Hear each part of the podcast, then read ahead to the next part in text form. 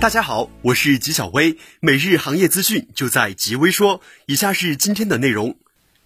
六日上午，长三角一体化发展重大合作事项签约仪式在湖州举行，共计签约重大合作事项十九项，涉及产业合作、科技创新、生态环保、交通互联等多个领域。其中，长鑫十二英寸存储器晶圆制造基地项目业务合作协议由长鑫存储技术有限公司、苏州瑞虹电子化学品有限公司、宁波江丰电子材料股份有限公司、上海新生半导体科技有限公司共同签约。吉小薇表示，与大企业配套是三四线城市发展半导体的策略之一。有数码博主曝光了 iQOO 即将在本月发布的两款 5G 千元机的消息。首先是 iQOO ZE-X，该机将搭载高通骁龙 765G 处理器。接下来是 iQOO U1，该机搭载联发科天玑800处理器。据预测，iQOO ZE-X 的售价为六加 128GB 版本一千六百九十八元，八加 128GB 版本一千九百九十八元，八加 256GB 版本两千两百九十八元。iQOO U1 的售价为六加一百二十八 GB 版本一千四百九十八元，八加一百二十八 GB 版本一千七百九十八元。吉小薇认为，虽然手机厂商宣传的卖点很多，今年对于消费者而言，卖点其实只有一个，就是五 G。尽管业界对于今年手机市场总体出货量依然持不乐观状态，但是从行业信息来看，对于手机产业而言，抓住五 G 机遇势在必得。这不仅仅体现在五 G 手机出货量方面，同时更重要的在于由五 G 通信技术衍生而出的各种智能终端产品，其中 TWS 耳机和智能手表无疑是市场最大的黑马。纪晓薇表示，手机赠送有线耳机的时代可能要过去，未来是无线耳机的时代。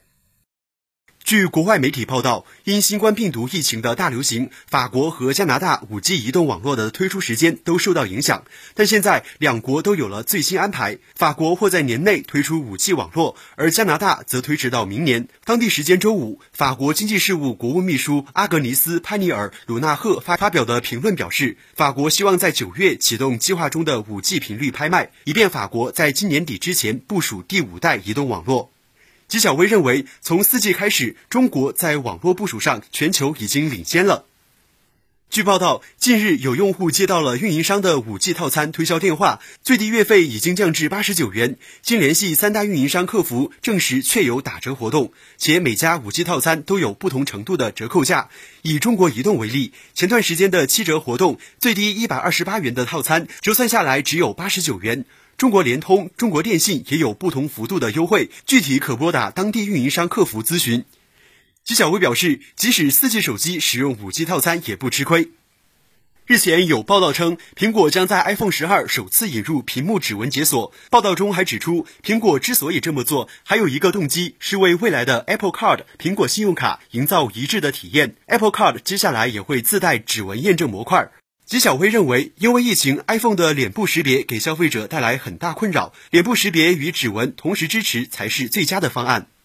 六日，在五 G 发牌一周年线上峰会上，中兴通讯虚拟化产品首席科学家涂家顺介绍，据权威第三方机构评测，中兴通讯在国际标准组织三 GPP 必要专利中贡献排第三。中兴通讯有超过两千五百个五 G 必要专利。在过去几年中，中兴针对五 G 无线接入和五 G 下一代核心网提出了超过七千个提案，为三 GPP 相关的标准发展做出了自己的贡献。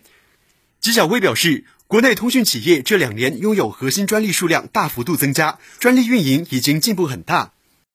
以上就是今天的全部内容了，感谢大家的收听，我们下期再见。